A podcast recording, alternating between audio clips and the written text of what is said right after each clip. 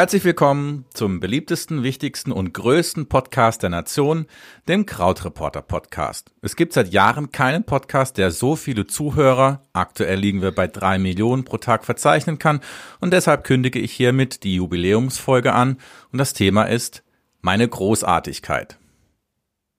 Das war Hochstapelei. Ich habe euch belogen.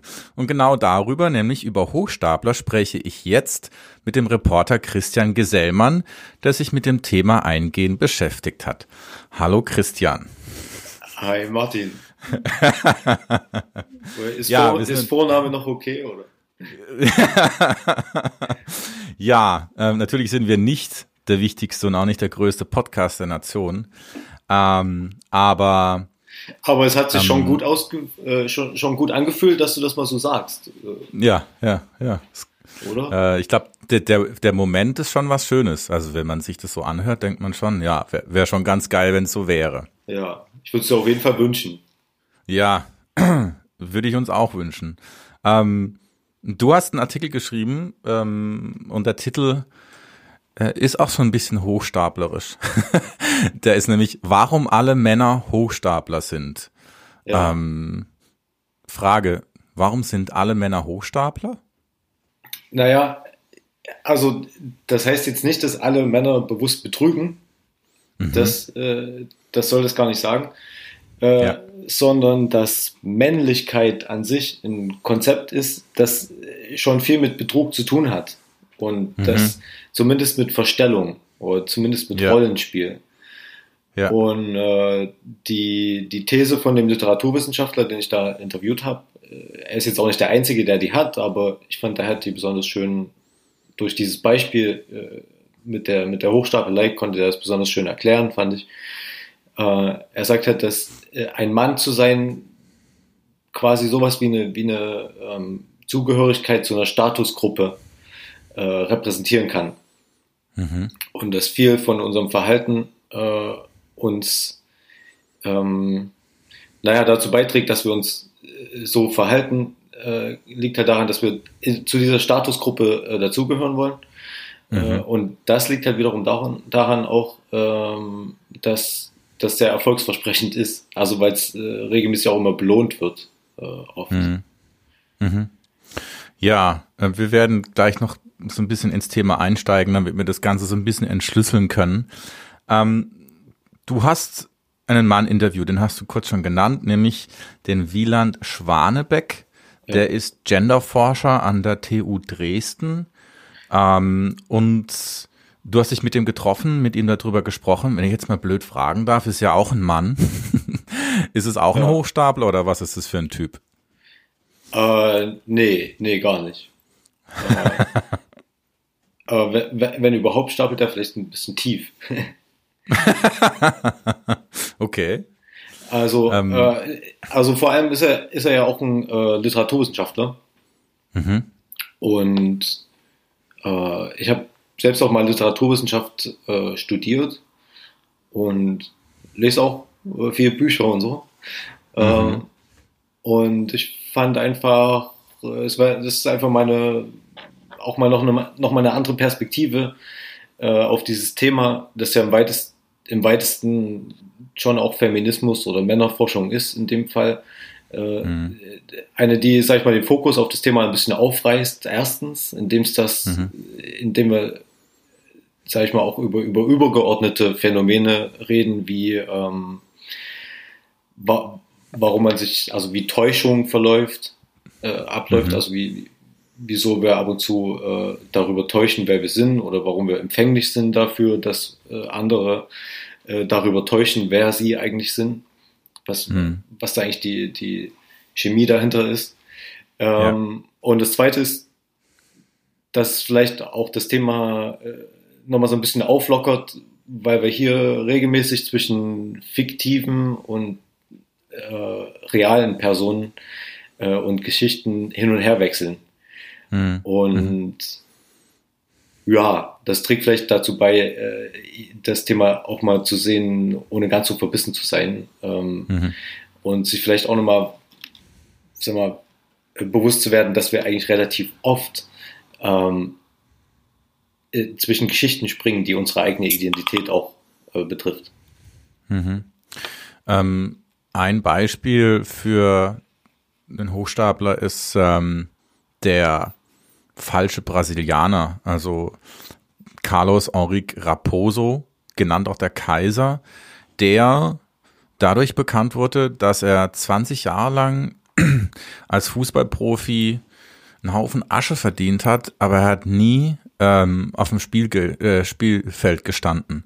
Ja. Wie geht denn das? Ähm, das ähm. kann man, ja, kann man ja nicht einfach so machen. Man kann ja nicht, äh, das kann ja jetzt nicht jeder bringen, äh, weil da fliegst du ja, da fliegst du ja irgendwann raus, insbesondere weil der brasilianische Fußball jetzt auch nicht, also der ist ja dafür bekannt, dass er, dass ein guter Fußball ist und dass es viele sehr gute Fußballer gibt. Wie, wie kann sowas passieren?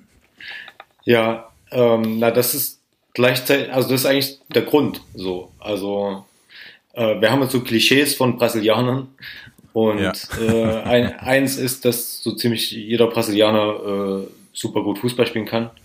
Mhm. Und wenn wir dann noch einen haben, von dem wir wissen, der hat schon diesen Spitznamen äh, Kaiser, also wie, wie, ja. wie Beckenbauer. Ja.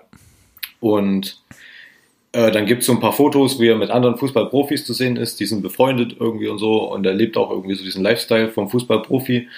Ähm, mhm. äh, dann war es relativ einfach, offenbar für ähm, Clubs zu glauben, dass es tatsächlich ein Pro Profifußballer ist, äh, der ihnen mhm. da gerade angeboten wird äh, von, einem, von einem Spielerberater. Mhm. Ähm, genau, und das äh, hat er, aber auch andere äh, brasilianische Fußballer ähm, ausgenutzt, indem er halt äh, Verträge bei, bei europäischen und südamerikanischen Profifußballvereinen bekommen hat, äh, dann aber letztlich nie gespielt hat, äh, weil er dann doch häufig verletzt war oder ähm, eine der berühmten Launen der brasilianischen Fußballer hatte und Heimweh mhm. oder Depression wegen Kälte oder so. Äh, mhm. Also und auch diese Lüge gehört ja wieder zu den Klischees, die wir über diese Fußballer haben. Ne? Mhm. Oder mhm. nur deswegen wird die ja auch geglaubt. Mhm.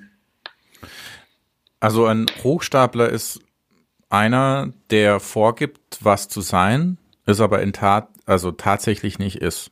Also wenn man, wenn man ähm, den falschen Brasilianer, den Kaiser, quasi auf dem Spielfeld gestellt hätte, dann wäre ziemlich schnell eigentlich aufgeflogen, dass es nicht funktioniert. Und wenn ich richtig verstanden habe, ähm, äh, äh, dann ist die Ausprägung gibt es in unterschiedlicher Form. Im, äh, in deinem Artikel sprichst du auch von dem Film, den bestimmt viele gesehen haben. Ich habe ihn aber nicht gesehen. Catch Me If You, if you Can. Ja. Ähm, um was geht's da in dem Film? Ähm, also die, also was ein Hochstapler genau ist, ähm, das lässt sich jetzt nicht 100% genau, äh, sag ich mal, definieren. Aber mhm. ähm, ist auf jeden Fall jemand, der es schafft, äh, über die Menge an Kapital zu täuschen, über die er verfügt. Ne? Mhm. Ja. Das kann jetzt bei unserem bei, bei unserem Kaiser ist das jetzt, äh, er, er schafft es halt uns darüber zu täuschen, dass er ein guter Fußballer ist, ne? über seine Fähigkeit, ja. Fußball zu spielen. Es kann in mhm. anderen Fällen aber äh, Geld sein tatsächlich oder Besitz, also wenn jemand äh, vorgibt, ein Adliger zu sein oder mhm. halt ein, ein, Abschluss wie ein, weiß nicht, ein, ein Arzttitel oder ein, ein, äh, Anwaltsabschluss oder so. Mhm. Also äh, auch sogenanntes kulturelles oder symbolisches Kapital, ne? die, ja. die Angehörigkeit zu einer Klasse oder zu einem Milieu. Mhm. Und äh, in dem Film, den du ansprichst, äh, Catch Me If You Can, da spielt äh, Leonardo DiCaprio äh, äh, praktisch die Geschichte von einem tatsächlichen Hochstapler. Äh, und mhm. der hat vorgegeben, äh, ja, ein Anwalt zu sein, ein Flugzeug-Copilot, ähm, ein Chefarzt. Und in Wahrheit war er aber alles das nicht. Er war eigentlich nur so ein, der ist eigentlich noch zur Schule gegangen. Mhm. Genau. Und ich meine, äh, an dem Beispiel, ich, den Film werde ich unbedingt, also den muss ich gucken. Ähm, ich habe äh, beim Lesen ähm, bin ich dann auch über den Trailer gestolpert, den du in den Text eingebaut hast. Ähm, und da wird es ja schon ziemlich schnell klar, dass es nicht ohne ist. Ähm, und was ich interessant finde an dem Thema, also Arzt vorzugeben und Co-Pilot vorzugeben, das ist jetzt, das sind angesehene Berufe, aber das sind auch Berufe mit viel Verantwortung. Und das bedeutet, ähm, dass Hochstapeln an sich, also das vorzugeben, eben dieses Kapital zu haben, und wenn dieses Kapital Können oder ein Status ist, das muss man schon gut machen, weil ähm, sonst, sonst glaubt dir das niemand. Das heißt, dazu gehört schon eine Fähigkeit, sich das anzueignen. Ist das korrekt? Äh, ja, auf jeden Fall. Also dafür mu muss man eine gewisse schauspielerische Begabung haben, natürlich. Mhm. Äh, dafür muss man sich aber auch vor allem äh, die Erwartungshaltung der anderen, ähm, die muss man, glaube ich, ganz gut kennen und die muss man auch irgendwie er erfüllen können wollen. Ne? Ja. Ähm, und das ist ja das super Interessante, weil äh, bei, bei Hochstaplern, im, wir, wir betrachten die eigentlich ganz gern mit so einem äh, mit so einem Augenzwinkern. Ne? Also mhm. gerade wenn man sich von Leonardo DiCaprio mal die Filmkarriere anguckt, der hat ja nicht nur diesen, diesen Hochstapler Frank Abagnale gespielt in, in Catch Me If You Can, sondern der hat ja auch den Jay Gatsby gespielt in The, The, Great Gatsby, The Great Gatsby ja. oder ähm, ja. Äh, diesen Typ auf The Wolf of Wall Street basiert ja auch auf einer mhm. wahren Geschichte. Äh, mhm. Trotzdem ist er dieser äh, Schauspieler-Darling-Typ eigentlich so, ne? Mhm. Äh, geblieben. Und das, mhm. also wir haben relativ, und dieses Genre ist relativ groß, also ähm, eine Menge der erfolgreichsten, erfolgreichen Hollywood-Filme äh, faszinieren uns diese, diese, diese Betrügergeschichten, diese Hochstapler-Geschichten. Äh, wir sehen die eigentlich total gern. Mhm. Aber eigentlich ich meine, wenn jemand vorgibt, ein Chefarzt zu sein äh, und da ist gar keiner, das ist ja auch gefährlich eigentlich für Leute, die dann halt ja. gerade äh, krank sind. So. Ähm, so, was mich halt fasziniert hat äh, an dem Thema ist, wa warum sind wir eigentlich so gnädig mit denen? So. Ähm, mhm. Ja, genau. Und also warum funktioniert das einfach so oft? Und warum mhm. sind äh, das hauptsächlich Männer, die in diesen Rollen stecken? Ja, der ähm, ähm, Wieland Schwanebeck sagt im Interview was sehr interessantes, wo es genau darum geht. Er sagt, Hochstapler sind oft eine Projektionsfläche für das, was die Leute erwarten. Äh, sie sehnen, sie sehen in ihnen den besten Teil von sich selbst. Die Wahrheit ist dann oft gar nicht so interessant. Also ja. das Hochstapeln funktioniert halt auch nur, weil es Leute gibt, ähm, die in einen Hochstapler auch etwas projizieren. Also die da etwas wiederfinden von sich selbst. Das heißt, es gibt zwei Teile. Also es gibt, wenn wir äh, unser Thema kurz ein bisschen vorspinnen, nicht nur die Männer, die, ähm, die hochstapeln, sondern es muss auch Menschen geben, die das sehen wollen. Ja, und die da, ähm, die diese Projektionsfläche, in dem Fall Männlichkeit, auch haben wollen. Eins geht nicht ohne das andere. Also wenn quasi Hochstapler, wenn das niemand interessieren würde oder ähm, Menschen diese Projektion unter diesen Willen zur Projektion nicht hätten, dann wäre es wesentlich schwerer und dann gäbe es auch dieses Augenzwinkern nicht. Weil du hast schon recht. Ähm, wenn man sich diese Geschichten anhört, dann muss man schon fast ein bisschen lachen und man findet es ein bisschen geil, weil natürlich Leute ähm, offen an der Nase rumgeführt werden. Gerade wenn jemand äh, angibt, Co-Pilot zu sein, das ist schon ein starkes Stück an sich. Also da dafür glaube ich äh, ist dann die Leistung natürlich auch was, was man zum einen sagt, okay, krasse Leistung, und zum anderen aber ähm, das auch so ein bisschen gut findet, weil jemand ja. quasi eine Elite, also quasi Piloten oder Ärzte offensichtlich ausgetrickst hat und den Schein, den diese Elite hat, tatsächlich hinter, also äh, tatsächlich in Frage stellt. Ähm, würdest du da mitgehen?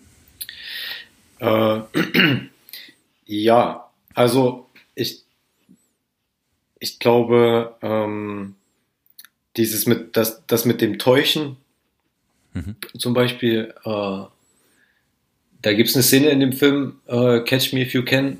Äh, da ist diese, da ist Leo DiCaprio im Haus äh, vom Vater einer Krankenschwester, die er als angeblicher Chefarzt kennengelernt hat und um mhm. deren Hand er anhalten will. Ne?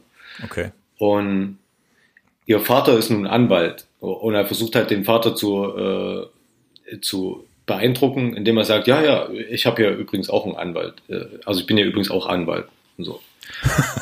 Und, okay. Ne, äh, und dann erzählt er dem Vater halt das Blaue von seinem Studium und die waren auch zufällig an derselben Uni und äh, offenbar der, das sieht so ein bisschen aus, als äh, spielt der Vater mit, aber glaubt ihm das halt nicht so ganz, ne? Weil, wie soll das denn sein? Das ist doch offensichtlich. Der Junge sieht aus wie 16 äh, mhm. und ist Chefarzt und soll auch noch Anwalt sein. und der bittet ihn dann so unter zwei Augen zum Gespräch und äh, Leonardo DiCaprio ist dann so, ah, ich habe gelogen, Mann, ich habe gelogen. Äh, ich bin, weißt du, ich bin überhaupt kein Anwalt. Ich bin auch kein mhm. Chefarzt. Ich bin einfach mhm. nur ein kleiner Hochstapler, der in deine Tochter verliebt ist. Mhm. Und dieser Vater sagt, ah, come on, du bist, du bist genau wie ich. Du bist ein Romantiker. Also das hat okay. eigentlich, also es ist gar nicht so leicht äh, für ihn äh, praktisch sich, sich selbst zu enttarnen. Er versucht das ein paar Mal mhm. in dem Film. Ähm, ja. Und das, das ist so ein Grund, warum äh, das auch unter den Soziologen und auch der, weil es ist jetzt kein extrem raffinierter Film in dem Sinne, dass, naja, keine Ahnung. Auf jeden Fall stehen Soziologen drauf, weil die äh, auf den Film, weil der halt solche ähm, Verhaltensmuster zu, super gut äh, darstellt. Und ich mhm. habe mir ähm, äh, für das Interview auch äh, in anderen berühmten deutschen Hochstaplern nochmal genauer angeschaut, nämlich den Felix Krull den mhm. äh, Thomas Mann beschreibt. Bekenntnisse mhm. des Hochstaplers ja. Felix Krull. Und da ist es mhm. genauso. Und da habe ich eine ganz ähnliche Szene gefunden. Da, da ist der junge Felix Krull als 14-Jähriger zum ersten Mal im Theater in Wiesbaden. Mhm. Und der beschreibt äh, äh, in eine Oper und er beschreibt, wie unglaublich fasziniert das Publikum von diesem einen Opernsänger ist. Äh, und wie er selbst den auch auf der Bühne erlebt, als ja, so so beinahe gottgleich. Ne? Und wie der, aus, wie der angezogen ist und wie toll er aussieht und wie elegant er mhm. sich bewegt und so. Und nach der Theatervorstellung äh, stellt ihm sein Vater diesen Sänger vor, hinter der Bühne, während er sich gerade abschminkt und er sieht den und er sagt, der Typ war so hässlich und ohne, ohne mhm. Schminke, ohne Maske, äh, einfach unansehlich, äh, würde mhm. auf der Straße keiner hinterher äh, gucken. Äh, mhm. Und außerdem auch noch ein vulgärer Typ mit einer ekligen Stimme, Sprechstimme. Und er sagt dann, was, aber was ist jetzt mit den ganzen Leuten, die den während der Vorstellung so angehimmelt haben? Die mhm. müssen doch, die, die müssen das doch gewusst haben eigentlich, dass es nicht so schön ist, wie es ist. Und er sagt dann, mhm. äh, die Erwachsenen und in üblichen Maße lebenskundigen Leute, also das Publikum, die sich so willig, ja gierig von ihm betören ließen, mussten sie nicht wissen, dass sie betrogen wurden. Ja. Und ja, klar, das, das ist so ein Punkt, äh, der, der, ja, den fand ich interessant mal zu erörtern. Und mhm. äh, um, naja, noch genauer auf deine Frage zurückzukommen, ähm, was jetzt dahinter steckt eigentlich, äh, dann ist das, glaube ich, oft äh, die, diese, diese, diese, warum können wir uns über diese Betrüger freuen, ist, weil die was erreichen, ähm, was eigentlich so ein bisschen außer uns, außerhalb unserer Macht ist. Ne? Mhm. Also mhm. Äh, Richter zu werden oder Arzt zu werden, dafür müsste man halt verdammt viel arbeiten. Oder andere ja. Sachen würde man halt nie erreichen. Könnte nie Fußballprofi mhm. werden, wird es vielleicht gern, aber da fehlt mir einfach das Talent und zu alt bin ich jetzt auch dafür. Oder, mhm. äh, oder ein Adeliger zu sein oder einfach reich zu sein. Und mhm. wenn wir jetzt jemanden dabei beobachten, wie der in diesen Kreisen sich super gut bewegt, als würde der dazugehören, und in Wahrheit hat er nie studiert, dann, äh, ich glaube, das ist der Teil, wo es dann soziologisch interessant wird, dass dann halt äh, so, da spielt halt so ein gewisser Sozialneid schon mit rein und auch so die, mhm. die Freude da, äh, Grenzen zu überschreiten, die einem eigentlich, oder Schranken zu überwinden, die einem eigentlich verwehrt sind. So. Mhm. Ja, ich, ich, also ich kann das Wort Hochstapler nicht denken, ohne an Donald Trump zu denken. Also es geht nicht. Weil wenn es jemand gibt, der ähm, meines Erachtens ein Hochstapler ist, dann ist es er. Und das Problem bei ihm ist, was heißt das Problem?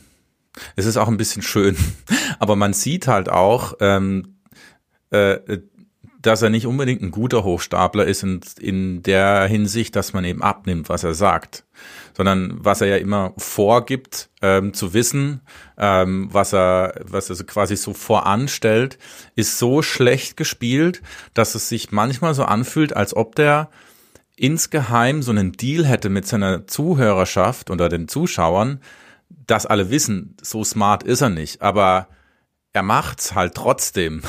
Und das ähm, das ist dieser Schlag gegen die Elite. Dieses, äh, da kommt jetzt einer, der, der ignoriert alle Konventionen, der hat eigentlich auch nichts in der Birne, aber er ist eins, dreist.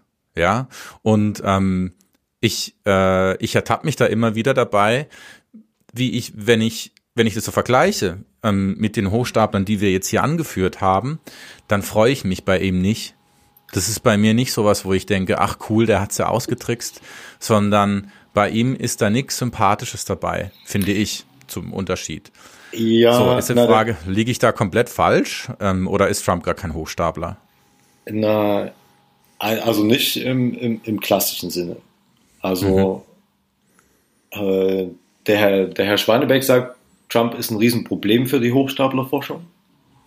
Aha, ähm, okay weil die den nicht so wirklich zu fassen bekommen. Ähm, also ich meine, über, über was, was, was ist denn das Kapital äh, bei Trump, über, über das er äh, betrügt? Ja, ja ich meine, Macht, also das, Macht und Geld. Na, na, über Macht, das war, Macht hat er ja tatsächlich, aber also er ja. betrügt, äh, was Geld angeht. Also er gibt ja konstant vor, äh, die, der ist ja diese Geschichte vom erfolgreichen Geschäftsmann, ähm, mhm. Äh, der er gar nicht ist. Mhm. Ähm, irgendwie ist er aber dann doch erfolgreich, weil er ja dann doch Präsident geworden ist. Aber auf jeden Fall ist es nichts, was er sich, es ist, sein eigener Reichtum ist ja nichts, was er sich selbst erarbeitet hat, noch nicht mal selbst ergaunert hat. Er hat es ja einfach nur geerbt. Also, mhm. was auf jeden Fall nicht passt, ist beim Hochstapler wenn, wenn man bei Trump an Hochstapler denkt, äh, dass das jemand sein könnte, der versucht hat, sich in eine, in eine andere Klasse äh, zu bewegen, zu, mhm. zu begeben. Ja? Also der irgendwie mhm. einer eine höheren Klasse angehören wollte oder da erfolgreich sein wollte, weil er hat der ja schon von Geburt an angehört. Also nichts an Trump ist anti-elitär, weil er ist ja der Ausdruck eigentlich von was Elite ist. Mhm. Mhm. Ähm, worüber noch täuscht, ist, äh, dass er, dass er politisches, politischen Sachverstand hat oder dass er, dass er auch nur weiß, was er macht, ehrlich gesagt. So, ja. so muss man es ja ausdrücken, nach, wenn man so verfolgt, was er erzählt den ganzen Tag.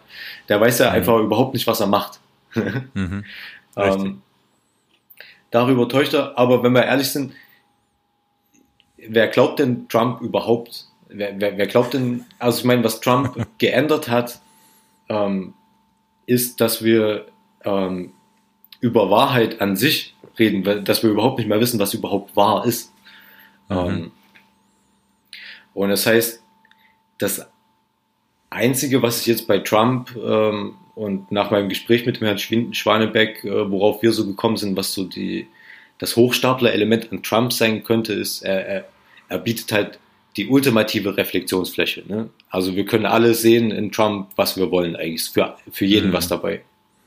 Ja. Und in, vielleicht, weiß nicht, in einer Zeit, wo Wahrheit vielleicht so ein, so ein, so ein unklares Gut ist oder so ein fragiles Gut ist, ist das vielleicht der ultimative Hochstapler, vielleicht der modernste, mhm. ja. Aber mhm. Mhm. eigentlich zeichnet den Hochstapler ja auch eine gewisse Eleganz aus. Also wir wollen dem ja ja. Äh, wir bewundern ja auch äh, die, die Art und Weise, wie er betrügt und mhm. ja, da. Mhm. Also ich würde jetzt die, die, die geheimen Bekenntnisse des Donald Trump, ich glaube, das wäre kein schönes Buch. Vor allem, ich weiß auch nicht, ob da so viel Geheimes drinstehen würde. Nö. ähm, ich denke, es gibt keinen Schwan Gedanken von Donald Trump, der noch nicht ausgesprochen wurde. auch kein Geheim. Also nee. ähm, im Artikel zitierst du Schwanebeck, der sagt, dass Männlichkeit eine Panik vor dem Nicht-Männlich-Sein ist. Ja. Wie ist das zu verstehen? Ähm, also das, das ist wiederum auch nicht seine These, sondern eine, die, die ist äh, aus der Männlichkeitsforschung entstanden. Mhm. Ähm,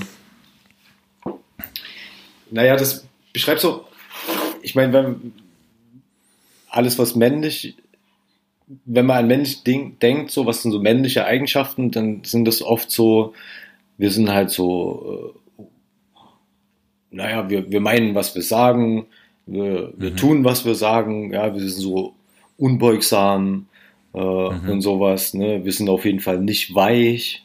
Äh, ja. wir, wir, wir lassen uns auch nicht irgendwie korrumpieren oder so. Das sind so männliche Eigenschaften. Ähm, mhm. Sind aber alles völlig unklare. Äh, erstens ist das super variabel, was das bedeuten soll. Ähm, ja. nicht, nicht weich zu sein. Und zweitens ist auch so ein bisschen unklar, was, ob das immer gut ist. So. Weil es kann ja auch gut sein, mal seine Meinung mal zu ändern. Ne? Ja. Ähm, Glaube ich. Ja. Vielleicht auch normal so. Aber ja ähm, Männer, bei, bei Männern gerät da halt die, die, die Männlichkeit in, ins Schwanken. Mhm. Ähm, ich weiß nicht, ob ich das jetzt so richtig gut erkläre. Naja, ich meine, ich glaube, dass die, ähm, ich, die, ich finde diesen, diesen Satz, den finde ich sehr aussagekräftig. Ich kann mir schon herleiten, dass er sagt, Männlichkeit eine Panik vor dem Nicht-Männlichsein ist. Das bedeutet ja, dass die ganzen Zuschreibungen, die wir im Kopf haben, dass wir Angst davor haben, die nicht erfüllen zu können. Und weil wir wissen, dass wir es nicht erfüllen können, spielen wir eine Rolle. Ja, und geben quasi vor, was wir nicht sind. Wir geben Kapital, Männlichkeit vor und haben es gar nicht. Also nicht nach ja. dieser alten Definition. Und ähm, ich weiß, äh, und also ich habe da eine, eine kleine persönliche Anekdote zu.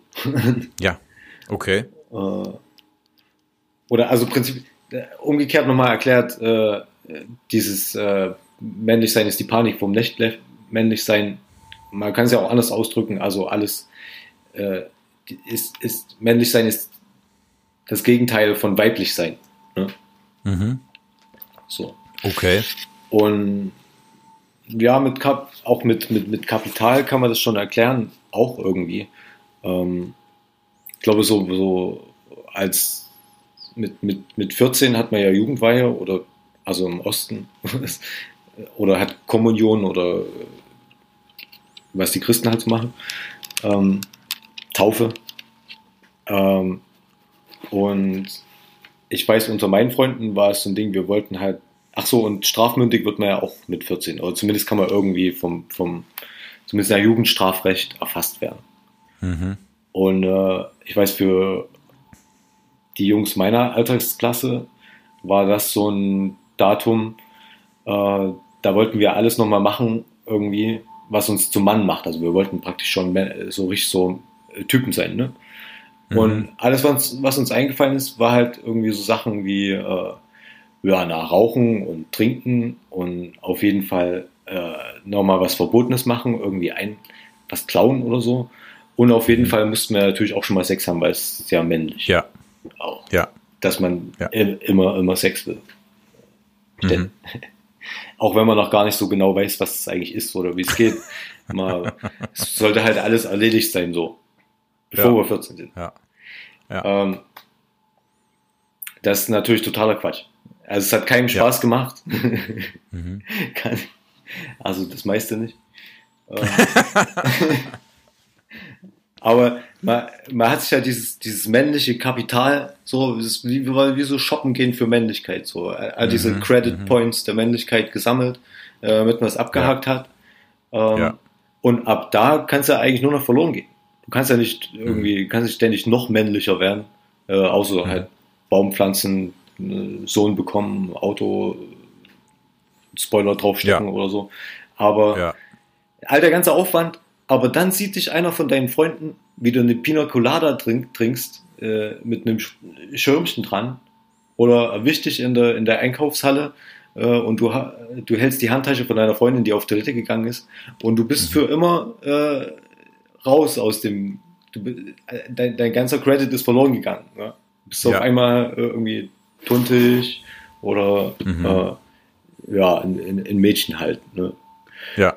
Und ja, dass das so mit diesem Panik vor dem Männlichsein oder mhm.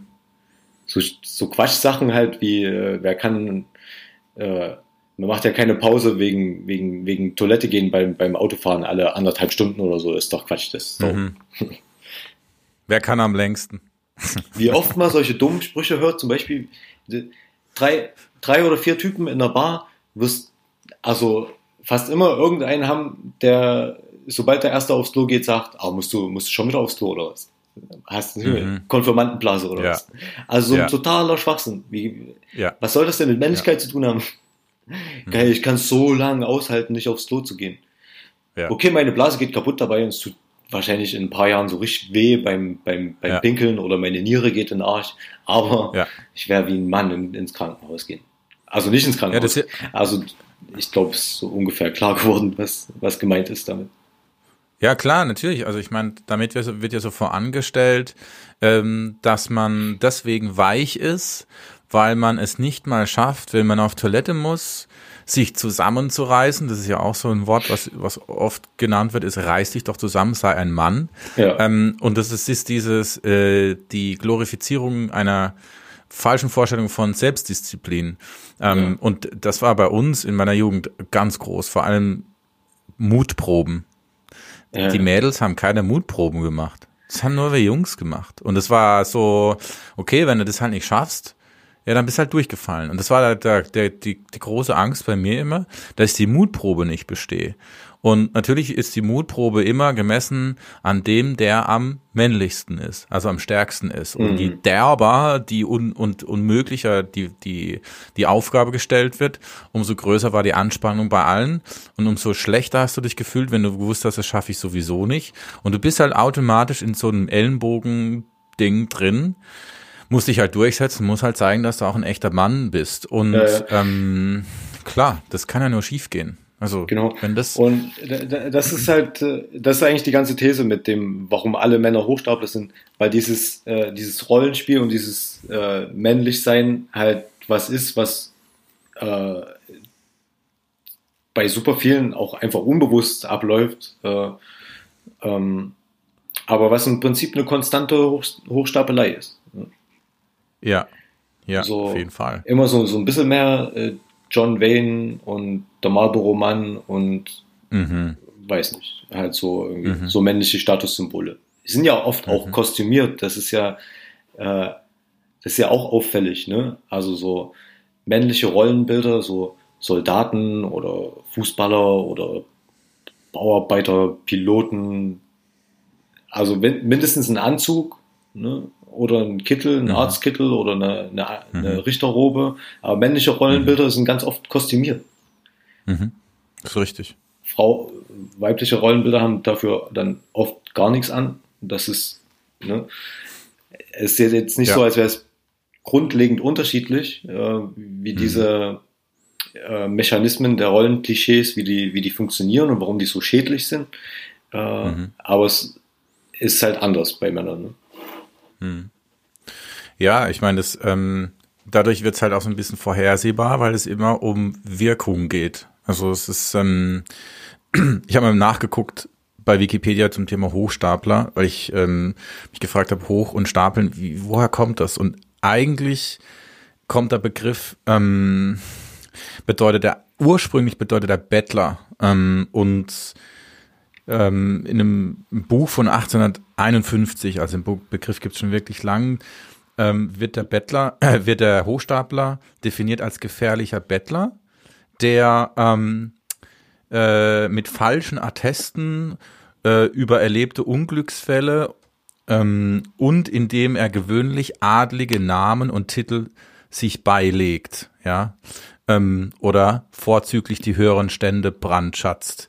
Ja. Letzten Endes ist jemand, der hochstapelt, ähm, ein armer Schlucker, weil er, äh, weil er, ich meine, du, wir können ja. andere gut belügen und uns Punkt. selber ein Stück weit auch. Aber trotzdem, wenn du die ganze Zeit vorgeben musst, zu sein, was du nicht bist, dann weißt du spätestens, wenn du abends allein im Bett liegst, dass du immer noch kein Kapital hast. Ja, ähm, ja. und das ist ja, das ist schlimm. Also ich glaube, so jemand ähm, äh, ähm, kann machen, was er will und es kann, kann alle Menschen beeindrucken.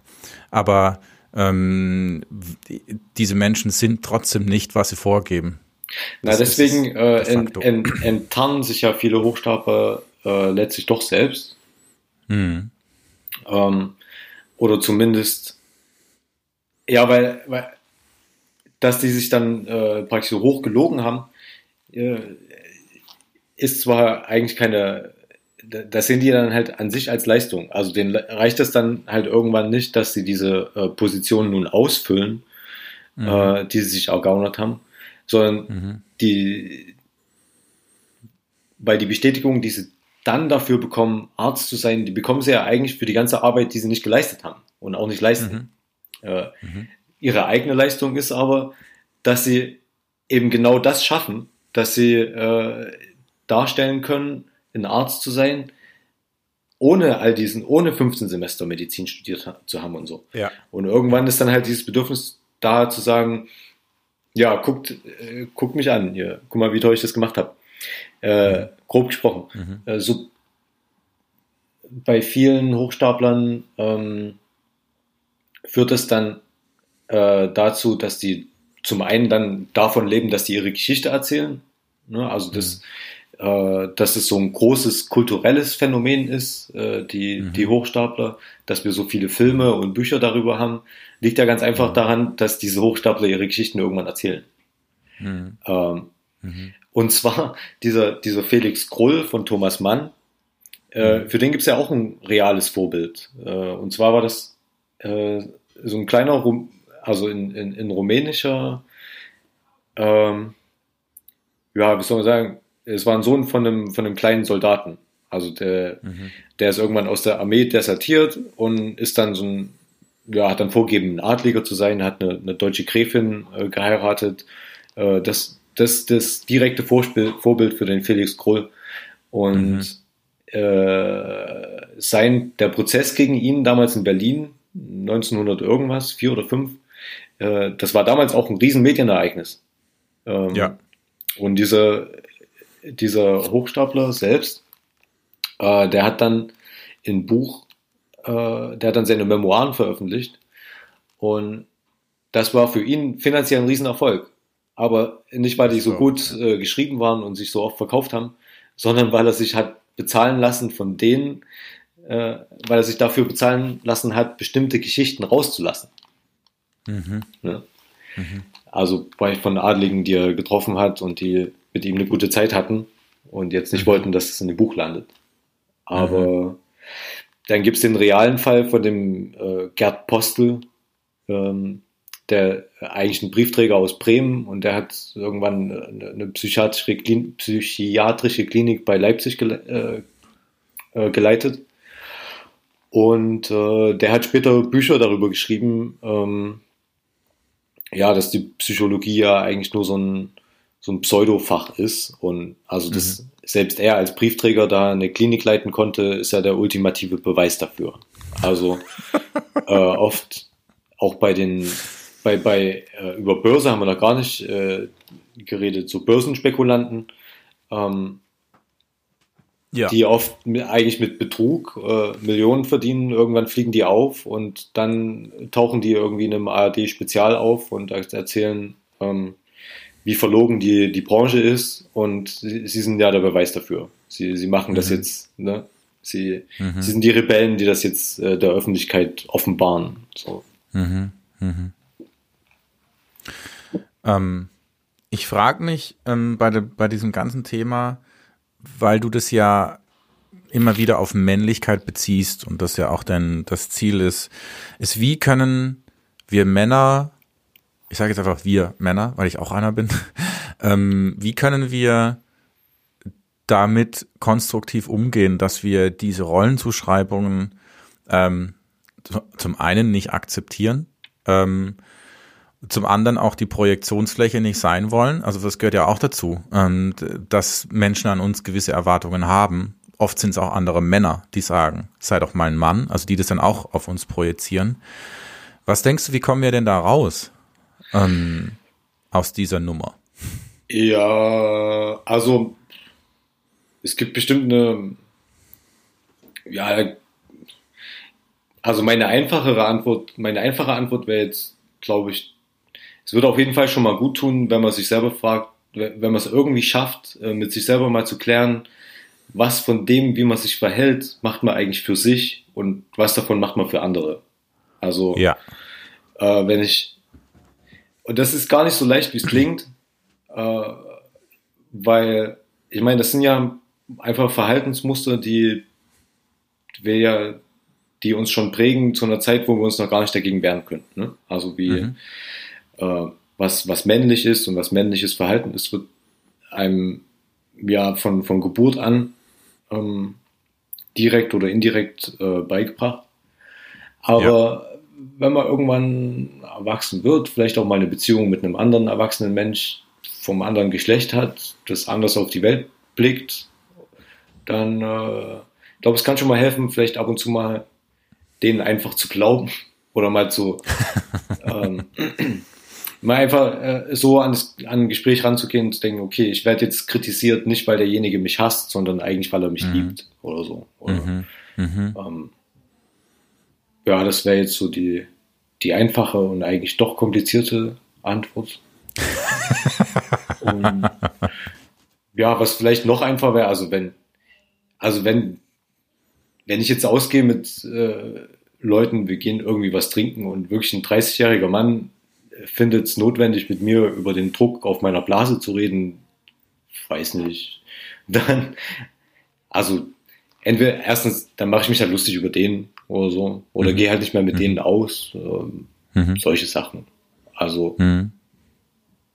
Ja, ich glaube, das sind halt, das sind die zwei Ebenen, die du ansprichst. Das eine ist, ähm, mit mir selber ausmachen, wie stehe ich dazu? Und das andere ist dann mit anderen ausmachen, wie ich dazu stehe. Ja. Ähm, ich glaube, beides ist nicht leicht. Also ähm, vor allem, du sagst ja, viele Erwartungen und Rollenzuschreibungen werden uns in die Wiege gelegt und die laufen unterbewusst.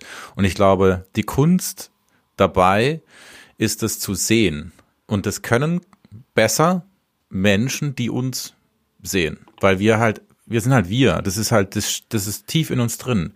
Und ich glaube, es gut ist, was du sagst mit, wenn ich, wenn ich in Beziehung, wenn ich in einer Beziehung bin, dass ich dann genau hinhöre und vor allem, glaube ich, hilft es auch, mir darüber klar zu werden, jetzt werde nicht ich kritisiert, sondern vielleicht auch die Rolle, die ich spiele. Ja, also die ähm, äh, ja. geht gar nicht um mich persönlich, sondern es geht darum, dass ich eine Rolle angenommen habe. Will ich die überhaupt? Also muss ich das dann die ganze Zeit machen? Und das ist, glaube ich, auch gut, ähm, auch von der Position hinzuhören, dass die andere Person mehr sieht als ich, was ja wieder ähm, äh, für einige Männer sehr schwer ist, ja, das zuzugeben, ja, dass also sie nicht das, die, die, Welt verstanden haben. Mm, ja, ja aber ich glaube, es ist auch ein bisschen zu kurz gedacht, weil mhm. ähm, wir, wir reden, oder der Grund, warum ich jetzt in letzter Zeit so viel über Männlichkeit nachdenke und rede, ist, sag ich mal, neben irgendwie so persönlichen Gründen, also Bereichen, wo das irgendwie Einfluss aufs Privatleben hat, also das tatsächlich auch Vorteile einfach hat, über diese Dinge, Dinge nachzudenken, für dich persönlich, privat. Äh, mhm. Aber wenn wir jetzt in Zusammenhang mit äh, Rechtspopulismus, mit Rechtsextremismus äh, mhm. und auch mit Donald Trump zum Beispiel, äh, in all diesen äh, Milieus ist das Thema Männlichkeit ein ganz großes Ding. Das ist eigentlich eins der, der größten äh, Pfründe, die die haben, äh, dass die die klassische Männlichkeit äh, so abfeiern. Das ist für viele Leute attraktiv, äh, ist für viele Männer so attraktiv, weil die wissen, die Welt ist komplizierter, aber hier lässt mich mal noch jemand in diesen einfachen Schwarz-Weiß-Denken, ich bin ein Mann, äh, die Frau ja. hat das Essen zu machen, äh, ja. mich da einfach drin lassen. Also ja. da geht es gar nicht so wirklich um, um, um, um da geht es nicht um Geschlecht, da geht es einfach um das Recht auf eine einfache Weltsicht. Und mhm. das ist verlockend, ähm, weil das in sich logisch ist und weil das auch was Schönes, Beruhigendes hat. Mhm. Und das ist so eine Kritik, die ich auch am Feminismus hat, habe, dass ähm, naja, man muss es einfach einsehen, die, die, das, klar, die Welt ist komplizierter, als wir das immer, als wir das gerne hätten oder so. Ähm, mhm. Aber für viele Leute ist es einfach, naja, eine Grundbedingung, um überhaupt klarzukommen, so mit dem ganzen Kram, mit Arbeit, Familie, Alltag und so.